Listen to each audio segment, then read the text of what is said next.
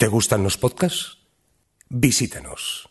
sons.red. Sons.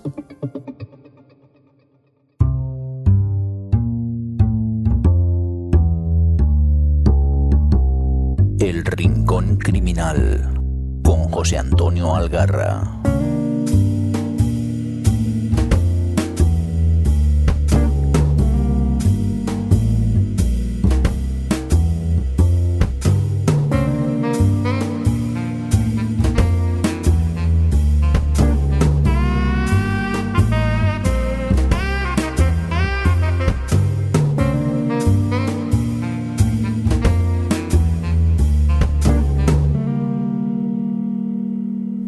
Amigos y amigas de las letras criminales. Ya estamos de vuelta y en este decimocuarto episodio os traigo a uno de los grandes. No, no me refiero a nuestro camionero criminal, Pacuatero, no. Aunque también es muy grande, no es negro como nuestro protagonista. Me refiero a Chester Himes, un tipo de lo más interesante. Pero luego iré con él. Antes le voy a dar paso a Paco, que en esta ocasión viene cargado de noticias que darnos y además viene con otro compañero negre mortal, con Dave pero primero vamos por orden de jerarquía. Muy buenas, Paco. Muy buenas, Juchu, ¿qué tal? Pues aquí, aguantando. El chaparrón. Que no es poco.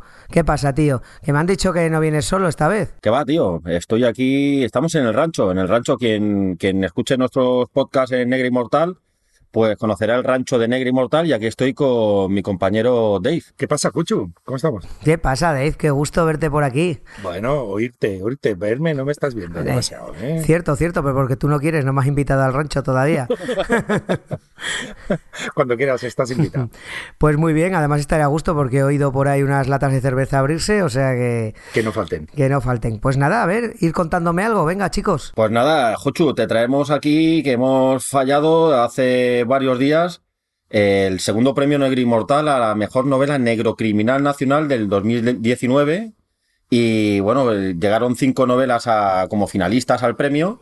Y después de un jurado compuesto por seis miembros de, del equipo, pues deliberando, deliberando eh, llegó a la conclusión de dar un ganador. Y nosotros que Los Señores del Humo de Claudio Cerdán, que edita Ediciones B, como la mejor novela eh, que ha sido publicada desde enero hasta septiembre de este mismo año. ¿Quién mejor que tú, Juchu, que como presidente del jurado eh, de Negra Inmortal, conoces bien cómo ha sido todo este proceso? Eh, pues sí, la verdad que este año, bueno, y el anterior igual, ha estado complicado, lo cual es un, una delicia, ¿no? Para los que disfrutamos de las lecturas criminales, el que haya tantas y tan buenas novelas pues la verdad que, está muy bien.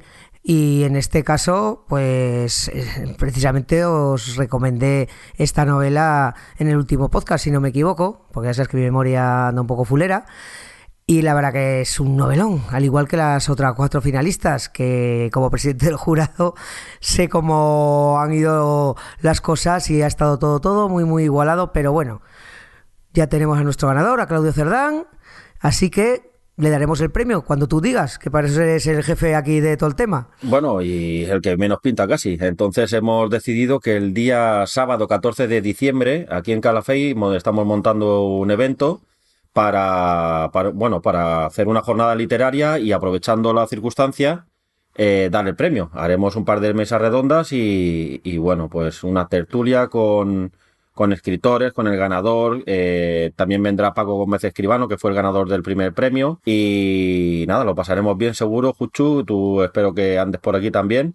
Y nos queda, pues nada, poquito tiempo ya, un mes y poco. Pues nada, invitamos a todo el que, que viva por Calafell y alrededores y no tan alrededores, porque yo vivo en Zaragoza y voy a estar allí a pasarse por ahí, ya iremos dando más información. Pues sí, aquí os esperamos. Eh, ya iremos recordando por redes sociales el día, el evento, y estáis todos invitados porque va a ser una jornada muy negra, sobre todo, y además en una fecha ya que se acerca la Navidad.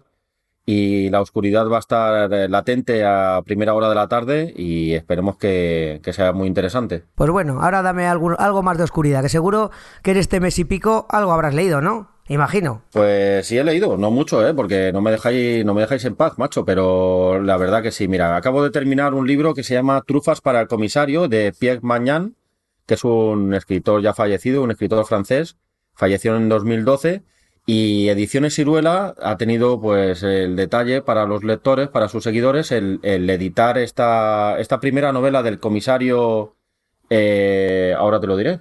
Eh, bueno, pues la, eh, es que no, no, no lo tengo por aquí. Bueno, eh, su comisario que, que tiene una serie de este personaje y la verdad que, bueno, es una novela negra, una, un rural noir, como se suele decir, pero quería recomendarlo sobre todo porque es una novela que está escrita en 1980 o publicada en su versión, en su edición original. Y claro, ahora, Juchu, lo que está de moda es meterle, ponerle etiquetas a todos los géneros, subgéneros, el rural noir, el domestic noir, el bareto bar, el bareto noir, ¿no, Juchu? Sí, sí. Entonces, hombre, pues la verdad que, que gusta leer una novela que lleva escrita 40 años y ver realmente la esencia de lo que a lo mejor ahora podemos catalogar como un género, como es el rural noir, que no es otra cosa que un crimen o varios crímenes dentro de un- una población en el interior de cualquier país, en este caso es en Francia, y está, para que nos situemos, a la altura de Marsella, pero por la parte más interior. Y bueno, nos tenemos que meter en la época que, que transcurre hace, pues eso, cuatro décadas.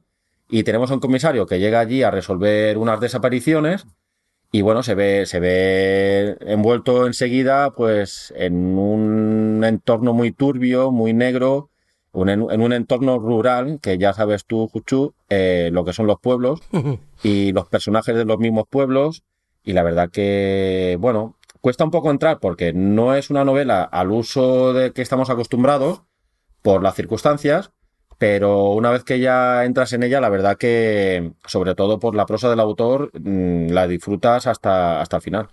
Oye, pues me interesa, ¿eh? Porque como dices tú, que se nos está acostumbrando demasiado el paladar a los thrillers picaditos y todo muy fácil y todo muy peliculero, pero no viene mal meterse en estas novelas más densas y que tienen un fondo así con chicha. Sobre todo, es una novela muy completa, eh, porque lo que empieza siendo, pues, no otra cosa que cualquier maneje pueblerino entre los vecinos del pueblo, entre una cerda que busca, que es especialista en buscar trufas, eh, que si el cartero, que si el lechero, que si el cocinero, ¿sabes? Entonces, eh, nos ofrece primero un repertorio de personajes y a eso de mitad de la lectura ya se, se centra sobre todo en la investigación, una investigación pausada porque es un comisario, es un antihéroe de lo más aburridote, y, pero que hace muy bien su trabajo y la verdad que, que vemos muchas facetas de este escritor y yo me quedo con un muy buen gusto de boca eh, con, esta, con esta novela, como digo, Trufas para el comisario de Pierre Magnan. Pues muy bien, ¿quieres decir comentarnos alguna más o le dejamos a, a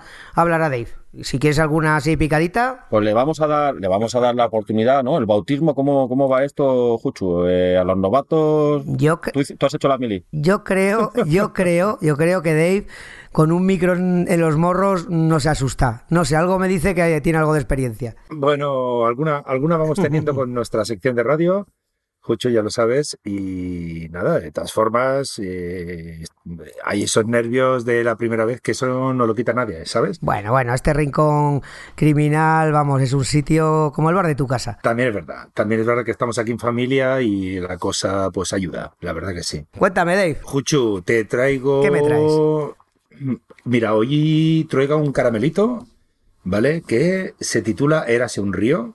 Es de la escritora estadounidense Bonnie Joe Campbell. Y es una novela que se editó ya en su momento en el 2000. Te voy a decir ahora. Se editó en W. Norton Company en 2011. ¿Vale?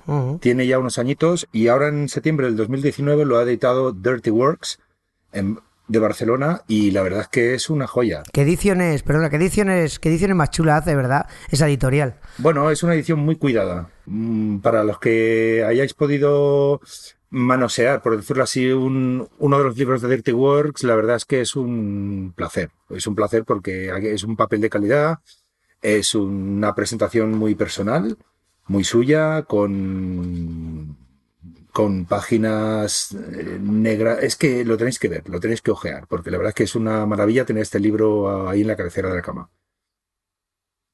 La verdad es que sí. Entonces, eh, aquí sí que estaríamos más cerca de lo que sería un rural noir, Juchu. eh, que tiene lugar en la zona de Michigan, ¿vale? Y pues todo gira en torno a un río, a las gentes que viven en las laderas del río, ¿vale? Eh, esto está ubicado a finales de los años 70, o sea que estamos hablando de, otros tiempos en Estados Unidos, sobre todo en Estados Unidos así profundo y de, la zona norte. Y tenemos pues eh, el recorrido de la protagonista, de Margot, que es una chica que tiene que afrontar eh, su adolescencia, un poco su vida, su futuro, su familia. Bueno, ahí no, no vamos a hacer spoilers, eh, a mí sabéis que me gusta contar muy poquito acerca de los libros o de las películas o de lo que sea para que el lector se lo encuentre ahí en brute. Eh, digo bruto. Pero vamos, es una... He disfrutado mucho, muchísimo, leyendo esta novela. O sea, eh, la recomiendas mucho, es un negro clásico, no, no, tan thriller, ¿no? También es tiene su ritmo pausado como la que ha recomendado Paco. Mira, tiene, sí, no, no es una novela que te lo dé todo, ¿vale? Eh, pero lo que te lo da, te lo da muy crudo. Y, es una crudeza que no es de postín, ¿sabes? No es forzada ni mucho menos. Estamos hablando de, cosas eh, o de un entorno muy real ¿vale? Que es una zona eh, rural de hace 40 o 50 años en Estados Unidos. O sea, ahí poco hay que añadir para crear una buena historia, ¿sabes? Entonces eh, es, muy personal, atiende mucho a la vivencia de los personajes, sobre todo de la protagonista. ¿Vale? Y la verdad es que te, bueno, te sacude, te emociona, tiene, tiene un poquito de todo y es muy redonda. Para mí es una novela muy redonda altamente recomendable, Jucho. Pues a mí me la has vendido, no sé si a nuestros oyentes, pero a mí me tienes ya entregado, ¿eh? pues mira, ya lo sabes, cuando quieras la tienes aquí. Pues oye, muy bien, pues ahora voy a decir yo alguna cosilla, me habéis dado envidia con tanto rural y pues mira, me voy a lanzar con una que no es rural, que es más bien noir cañí, muy cañí, que es una la segunda novela de, de Ramón Palomar la primera, la primera la leí hace tiempo, que se llama 60 kilos, y me encantó, me encantó por su lenguaje directo, por el, por el macarrismo, porque era macarra, pero macarra, ¿eh? no os lo podéis ni imaginar. Era una historia de, de, delincuencia, de, bueno, digamos de baja delincuencia, del kinky, de, de traficas que se meten en más de, de lo que pueden abarcar y, claro, se monta la de Dios. Pues esta va un poco va un poco de lo mismo, no exactamente de lo mismo, pero parecido. Tenemos a tres personajes, tres personajes que son personajazos. Tenemos a Gus, que es un tipo que está acostumbrado a cumplir órdenes, es un asesino, vamos, y un tío que da palizas con una frialdad y una eficacia encomiable. Eh, a un caballero legionario que se llama Ventura Borrás, que el tío es legionario, no sé si es sargento o cabo, no cabo, no, yo creo que es sargento, no me acuerdo ahora el cargo. Yo estas cosas del ejército no me las llevo muy bien. Y el tipo desde su puesto allá en Ceuta, pues mm, gestiona un entramado criminal de drogas y encarga palizas, en fin. Un fichaje, un fichaje fino fino. Y luego tenemos al rubio, que hereda un negocio de distribución de cocaína, vamos, un traficante a gran escala que más o menos intenta tener un perfil discreto, que hace pasta por un tubo y que tiene dos pasiones. Una choni de, de postín que, se llama Sacra y, los gallos de pelea. Entonces. Una choni de postín. Juchu, ¿cómo, me defines el concepto pues, de choni de postín? Pues mira, Ramón Palomar se la ha currado bien. Hay que leer a esta Sacramento porque es un personaje secundario, vamos, espectacular. Y entre los tres, entre los tres se, lía una movida que en principio no tiene nada en común, bueno, que son delincuentes, pero no deberían tener contacto. Y como nos dice el título de la gallera, de pronto la gallera se hace muy pequeña para tantos gallos y ya sabéis qué pasa cuando metes unos gallos en una gallera, que al final, como decía, como decía aquel, solo puede quedar uno. Y es una narración brutal, no puedo decirla, divertidísima dura a la vez, con mucho, mucho barrio, con lo que me gusta a mí, muy pegada al suelo, con, con delincuencia de, la de verdad, de la que te crees, de la que yo bajo a la puerta de mi casa y, es gente que puedo reconocer. Nada de cositas raras y películas extrañas. Muy, muy recomendable esta gallera. Además viene con, con banda sonora. En Spotify tenemos una, una lista con la música que le viene bien, que os la pondré también en el, en el blog, el enlace para que la disfrutéis. ¿Pero esto viene con el libro, Jucho? No, no, no, eso lo ha debido montar alguien, yo lo he visto en Spotify, Ah. Mm, alguien ha puesto la banda sonora, pero luego la vas leyendo el libro y vas viendo las canciones y la verdad es que lo, ha clavado, el que sea, quien sea que la haya puesto lo ha clavado. Muy bien. Y nada, y eso es lo, lo último, último que he leído, pero también no quiero irme sin recomendar el final de, mi querido, mi querido detective Bernie Gunther, Metrópolis, de Philip autor al que le dediqué un programa, y ya se ha acabado, por desgracia, él ya falleció. Esta es una obra póstuma que nos lleva a los inicios de- del detective de Bernie, allá en la Berlín de, los años 30 y pocos, con todo el ascenso de Hilder, todas las movidas que había, y ahí vemos a un jovencito Bernie que es una novela que la recomiendo mucho, mucho a todos los que habéis pasado años con este personaje, no os arrepentiréis. O sea, hay que leerla para entenderlo todo lo demás. Pues nada, yo, yo creo que ya con esto nos podemos despedir. Oye, muchas gracias, Dave. No, no te vas a pasar, no va a ser la última vez que te pases por aquí. Espero que no, porque la verdad es que No, esto es un lujo, poder estar aquí en familia, Jucho. y yo por el rancho espero pasarme también. No sé si a Paco lo habrás asesinado o le has amordazado porque lo oigo muy callado. Paco, Lo tengo tranquilito, pero controlado. Claro, yo estoy viendo aquí, bueno, trabajar a los maestros. La verdad que nada, un placer de nuevo un mes más, Juchu, en estar en el rincón criminal y ya con ganas de, de volver ya a la carga antes de final de año, Juchu. Tendremos otro rincón. Sí, sí, soy vago, pero no tanto, algo haremos. De, de momento nos veremos las caras el día 14 en Calafell para entregarle el premio a nuestro negro del año, a Claudio Cerdán, Sin falta. y para tomarnos una cerveza y abrazarnos un poquito. Hombre, por supuesto. Bueno, lo justo. Lo justo. Bueno, amigos, sigamos. Vamos a dejar aquí a nuestros oyentes con Tamara y Ray para pasar a nuestro negro negrísimo del mes, que es Chester Himes. Chao, amigos. Chao. ¿Te gusta la novela negra? ¿Te gustaría conocer quién hay detrás de tus libros favoritos? Descubre Entrevistas Criminales, un podcast spin-off surgido del Rincón Criminal, donde José Antonio Algarra charla con sus autores favoritos de novela negra. Encuéntranos en sons.red barra entrevistas criminales.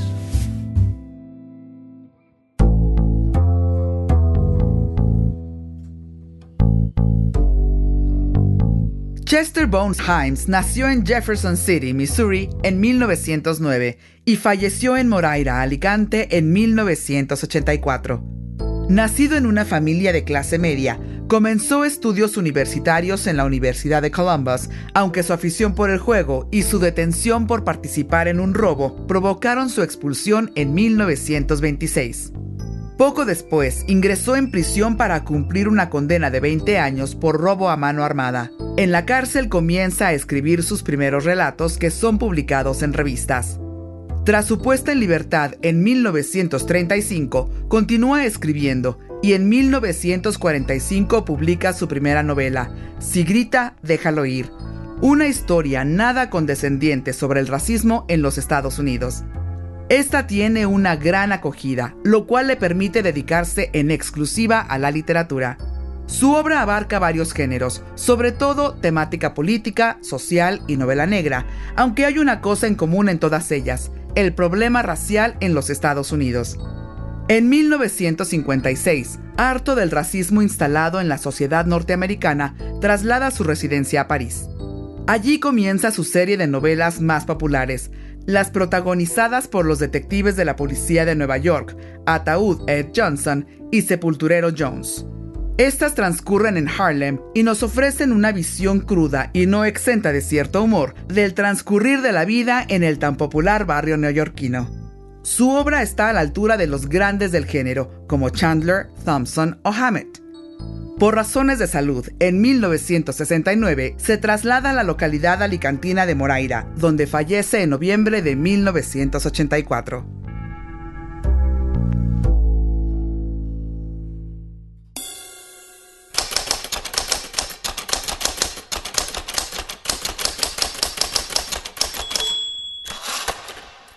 Los detectives negros Grave Digger Jones y Coffee Ned Johnson hacían su última ronda por Harlem en el viejo sedán negro Plymouth con matrícula no oficial, pero que utilizaban como coche oficial.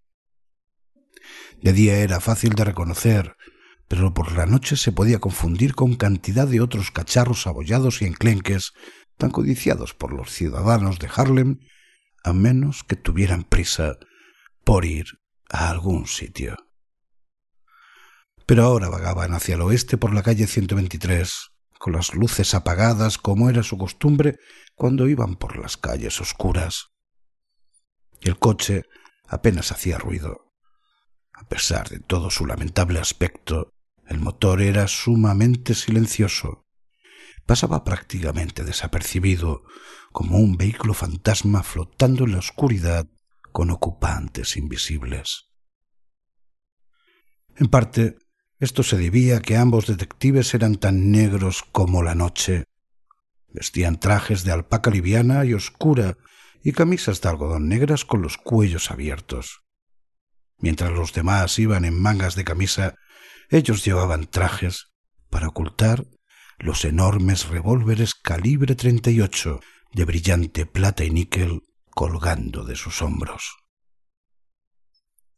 Podían ver en las calles oscuras como los gatos, pero no podían ser vistos, cosa necesaria, pues su presencia podía desalentar el negocio del vicio en Harlem y traer alivio a numerosos ciudadanos.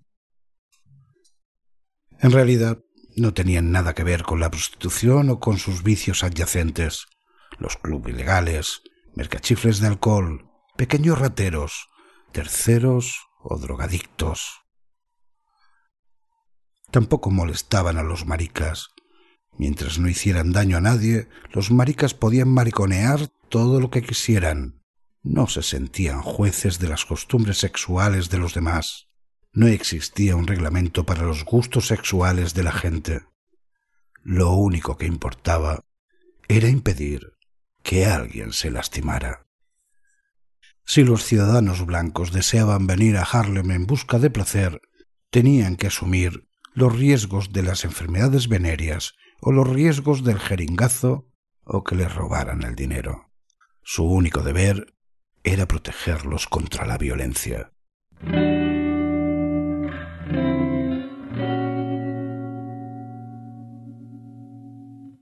Joder, escuchar esta narración en boca de Ray te mete de lleno en la obra de este autor, ¿no os parece? Un escritor no muy conocido, pero para mí uno de los pilares de lo que considero novela negra. Y mira que lo descubrí hace muy poco, unos cuatro años apenas. Y además fue por culpa de Paco Cester, mi amigo y alma mater de Amañece que no es poco. Al que, por cierto, dedico este episodio. Ya me contarás qué te parece, tío. Bueno, el caso es que para mi cumpleaños me regaló una novela titulada Corre, hombre, corre, de un tal Chester Himes, un tipo del que no había ido a hablar, pero que ya desde las primeras páginas me cautivó. La edición que me regaló era de Acal, una edición preciosa con una traducción excelente, respetuosa con el argot callejero, lo que hace que no sea muy muy fácil de leer como otras que he conseguido después, pero es mucho más auténtica. Sobra decir que me hice con todo lo, que pude del autor e investigué sobre él y sobre su vida que resulta que es tan apasionante o más que, toda su obra. La verdad que tío tiene una vida, ya veréis ya. Nace en Jefferson City, Missouri, en el seno de una familia de clase media y eso, mira, le permitió ir a la Universidad de Columbus, allá en Ohio. Eh, no sé si le he comentado, pero el tipo era negro. Y ser negro en aquella época en los Estados Unidos no era cosa baladí, no lo tenían nada fácil. Eh, bueno, en la actualidad tampoco es que sea ningún chollo, para que nos vamos a engañar. Pero bueno, el amigo era de buena familia y tuvo sus oportunidades. Pero mira por dónde el joven Chester tenía más afición al juego, el alcohol y la buena vida que a los estudios. Y pronto fue expulsado de la universidad por, unos pequeños hurtos y tal. Pero parece que el muchacho no escarmentó y dos años más tarde lo trincaron por robo a mano armada y le cayeron la friolera de 20 años. ¿Eres joven y negro? ¿Qué quieres, chaval? ¿Esto es América? Así que con solo 19 años su futuro era más oscuro que su piel. Pero mira por dónde, allá en el talego, encontró su verdadera vocación, escribir. No es el primero, ni supongo que no será el último, ahí lo que sobra es tiempo, ¿no? Otro grande como Edward Bunker también comenzó a escribir estando en prisión. Revistas como la mítica Black Mask publicaron sus relatos y muchos de ellos basados pero en vivencias propias, tanto en la calle como en la cárcel, y siempre con un gran contenido social, denunciando lo racista de la sociedad americana. En 1934 le publicaron su primer relato, y qué poco imaginaría Chester Hines que ahí sería el comienzo de una carrera fulgurante y exitosa. Incluso sobrevivió a un incendio en prisión, donde murieron más de 300 reclusos, o sea que la, suerte le sonreía. Un año más tarde eh, fue puesto en libertad por buen comportamiento, pero no fue hasta 1945 con su primera novela, Si grita, déjalo ir, cuando lo petó. Ese libro es una brutal crítica hacia la actitud de blancos y negros. Retrata sin ningún pudor la criminalidad de ambos. Como podéis imaginar, esto no le granjeó simpatías por parte de ninguno de ambos bandos. Pero pese a eso, la novela fue todo un éxito y de hecho permitió al autor vivir de la literatura. Ojo, eran los años 40 y que un autor negro fuese alabado por la crítica no era nada usual. Un, un crítico suyo dijo, Himes quería exponer la injusticia racial, especialmente en sus dimensiones más sublimes. Su estilo y sus historias avergonzaron a muchos escritores de la época, pero él insistía en que no todo era tan simple para explicar el conflicto racial en la historia americana, sino que también había que acudir a cierto trato condescendiente por parte de los liberales de izquierdas. Y este tratamiento objetivo del problema hizo que incluso la Asociación Nacional para el Progreso de las Personas de Color le condenara oficialmente. En su segunda novela, Una cruzada en solitario, se entremezclan tensiones raciales durante la Segunda Guerra Mundial con la lucha obrera. Himes incide en el hecho de que la izquierda también deja de lado a los negros en sus reivindicaciones. Como comprenderéis, con eso no hace muchos amigos, pese a la calidad de sus escritos. Es el precio de la libertad, supongo. Himes insistía en que el problema no era solo racial, sino también era un problema de clase. Empresarios y obreros, ricos y pobres, la desigualdad, que se acentúa por el color de la piel, pero desigualdad al fin y al cabo. Pues bien, harto de ese clima, en 1956 se le aspira a Francia, donde fija su residencia. Y de allí surgen los dos personajes con los que haría historia, Ataúd Johnson y Sepulturero Jones. La idea le surgió tras una charla con el editor y traductor de su obra en Francia, Marcel Duchamel, que es quien lanzó la serie Noir en ediciones Gallimard. O sea, un tío muy reconocido. Pues bien, Duchamel le comentó que como siendo tan buen escritor y por su propia vida tan conocedor del mundillo de la delincuencia, de la calle, la cárcel, no se animaba a escribir novela negra. En aquellos momentos en Europa era un género muy muy apreciado. Pues oye, pleno al 15, el amigo triunfó como la Coca-Cola y adquirió una gran popularidad. Y dinero, claro está. Ganó un pastizal. Y además, allí conoció a la que fue el amor de su vida y lo acompañó hasta su muerte. Leslie Packard, una dama inglesa muy refinada y culta que se desplazó a París a entrevistarlo y mira, ya nunca se separó de él. Pues bien, esta serie de Ataúd y Sepulturero consta de nueve o diez novelas. El número varía según las fuentes consultadas. Eh, yo he leído cinco y creo que está más cerca de ser nueve que de ser diez. Y bueno, las cinco que he leído me han parecido magníficas. ¿Qué es lo que vamos a encontrar en ellas? Autenticidad, crítica, diversión y bastante más humor del que cabría esperar dado el género tratado. Himes eh, abandona la frustración de los años americanos y ya no es un escritor tan amargo. Quizá por ello su obra adquiere un tinte más sarcástico, menos dolorido. Estos peculiares detectives no suelen meterse con los pequeños delincuentes, son permisivos pues, con los camelletes, las prostitutas o los timadores. Eso sí, no toleran la violencia ni el desorden. Delinque pero sin molestar, ese es su lema. Ah, y odian a los grandes mafiosos, esos que no se manchan las manos y que siempre salen indemnes de sus crímenes. Odian la injusticia y el abuso de poder. En sus novelas eh, se nos muestra todo un elenco de personajes, a cual más curioso. Mira, al igual que Cervantes en su retablo de las maravillas, pues ahí reiremos, sufriremos, empatizaremos u odiaremos pues, a toda clase de pillos, proxenetas, predicadores, estafadores, polis, prostitutas o puteros. Corre, hombre, corre, es la primera que leí. En ella eh, nos cuenta la historia de un policía violento, amargado y borracho que entra una noche en una cafetería y mata a los dos empleados negros que hay allí sin más ni más. Un tercero lo presencia todo y huye dando comienzo a una cacería que nos paseará por todo Harlem. Y en esa persecución pues iremos conociendo a todo tipo de fauna y viviremos episodios tremendamente violentos y curiosos. Me gustó tanto que seguidamente me hice con otras dos y las devoré. Por amor a Imabel y un ciego con una pistola. Increíbles ambas. En ellas conoceremos viudas que son señores disfrazados, y yonkis además, ciegos que creen que ven, congregaciones religiosas de lo más bizarro que se pasean por ahí con cristos ahorcados y apaleados, eh, monjas porreras, Ah, también hay uno muy gracioso, es un cura nonagenario que vive una casa con 12 monjas y 50 chiquillos que van pululando por allí, fruto de esa bacanal. La rehostia. En Algodón, en Harlem, es otra historia maravillosa, que tiene mucha, mucha mala leche e ironía. En ella hay un pastor evangelista, muy listillo él, que vende participaciones para fletar un barco que lleve a los negros de vuelta a África. Evidentemente es una estafa. Pero resulta que unos blancos le roban el dinero, lo esconden dentro de una bala de algodón y la pierden. Imaginad la paradoja, un montón de negros y blancos buscando como locos una bala de algodón. Es que hay algo que refleje mejor la esclavitud y el sufrimiento de los negros que, el algodón. Tremendo, tremendo Chester Hines, un puto genio. Eh, bueno, de algunas de estas se hicieron películas. Eh, están enmarcadas dentro del género este que se vino a llamar Black Exploitation. Eh, por ejemplo, Algodón en Harlem tiene su película. Yo la he podido ver alguna, un par de ellas, me parece que por YouTube están fácilmente encontrables. Imaginaos, pues la estética está eh, pelos con cardados imposibles, trajes brillantes, persecuciones en coche con música fan a toda marcha. Son entretenidas, la verdad. No es gran, gran cine, pero para pasar el rato ya valen. En fin, que en unos 10 años en París escribió toda la serie, pero en 1969, ¡oh, qué gran año! Qué gran año, al menos para mí, que es cuando aterricé en este planeta. Bueno, estaba muy enfermo y por recomendación de los médicos se traslada a Moreira, Alicante, en busca de un clima más benigno, como tantos y tantos jubiletas europeos. Y allí permanecerá en una lujosa urbanización hasta el 12 de noviembre de 1984, que es cuando muere. Su esposa y administradora de sus derechos estuvo también allí hasta que murió en 2010. Actualmente hay una escultura que recuerda su figura es horrible la escultura para mi gusto, pero bueno, es un detalle. ¿Qué? ¿Os apetece daros una vuelta por Harlem? Vamos.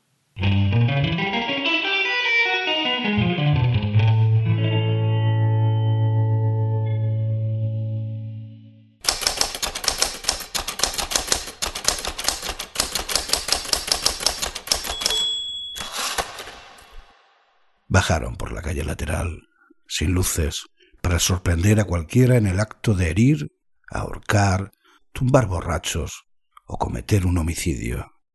Sabían muy bien que las primeras en volverse contra ellos, si trataban de alejar a los hombres blancos de Harlem por la noche, serían las mismas prostitutas, las madamas, los chulos, los propietarios de los locales de última hora, muchos de los cuales sobornaban a varios de sus colegas del departamento de policía. A pesar de ser una noche tan calurosa, Harlem estaba excepcionalmente pacífico. No había revueltas, asesinatos, apenas el robo de un par de coches, lo que no les incumbía, y unos pocos navajazos domésticos. Se lo tomaban con calma. ¿Qué?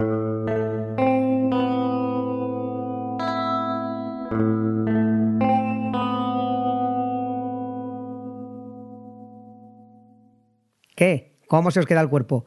¿A que os apetece hincarle el diente a la obra de Chester Hines? Pues tengo buenas noticias para vosotros. Son relativamente fáciles de encontrar en librerías de segunda mano. Yo ahí me he hecho con varios de ellos. En formato digital también la tenéis por calderilla, dos, tres euros cada uno. Así que ya sabéis, corred, hombres, corred. y ahora sí que ya me voy despidiendo. Espero que no sea el último programa del año, aunque con lo trasto que soy, quién sabe. Si queréis saber algo más de este que os habla, el otro día Alejandro Moreno, el escritor y divulgador criminal que os recomendé hace un par de programas, publicó una entrevista que le hizo a Servidor y que me hizo muchísima ilusión. En el blog os dejaré el enlace por si queréis echarle un vistazo. Por cierto, no sé si me acuerdo de decirlo siempre, pero en sons.red barra Rincón Criminal os dejo los enlaces a las reseñas de todo lo que recomendamos. También en sons.red tenéis las entrevistas criminales que de cuando en cuando voy haciendo a algún autor. Así que ya muchísimas gracias al señor Mirindo, alma mater de Sons y culpable de que esto que estáis oyendo suene así de bien, a Ray Jaén por esa voz que hace que los textos adquieran vida propia, a Tamara León, nuestro toque de distinción, por supuesto a todos vosotros por escucharnos, por compartir, por vuestras muestras de afecto, en fin, gracias por seguir ahí un programa más. En sons.red tenéis todos nuestros métodos de contacto. Un gran abrazo y recordad que esto es confidencial en voz baja y muy secretito. Hasta aquí esta edición de El Rincón Criminal, un podcast alojado en Sons, red de podcast. Encuentra mucha más información de este episodio en nuestra página web, sons.red barra Rincón Criminal. Y descubre muchos más podcasts en sons.red. ¿Te gusta la novela negra? ¿Te gustaría conocer quién hay detrás de tus libros favoritos? Descubre Entrevistas Criminales, un podcast spin-off surgido del Rincón Criminal, donde José Antonio Algarra charla con sus autores favoritos de novela negra. Encuéntranos en sons.red barra entrevistas criminales.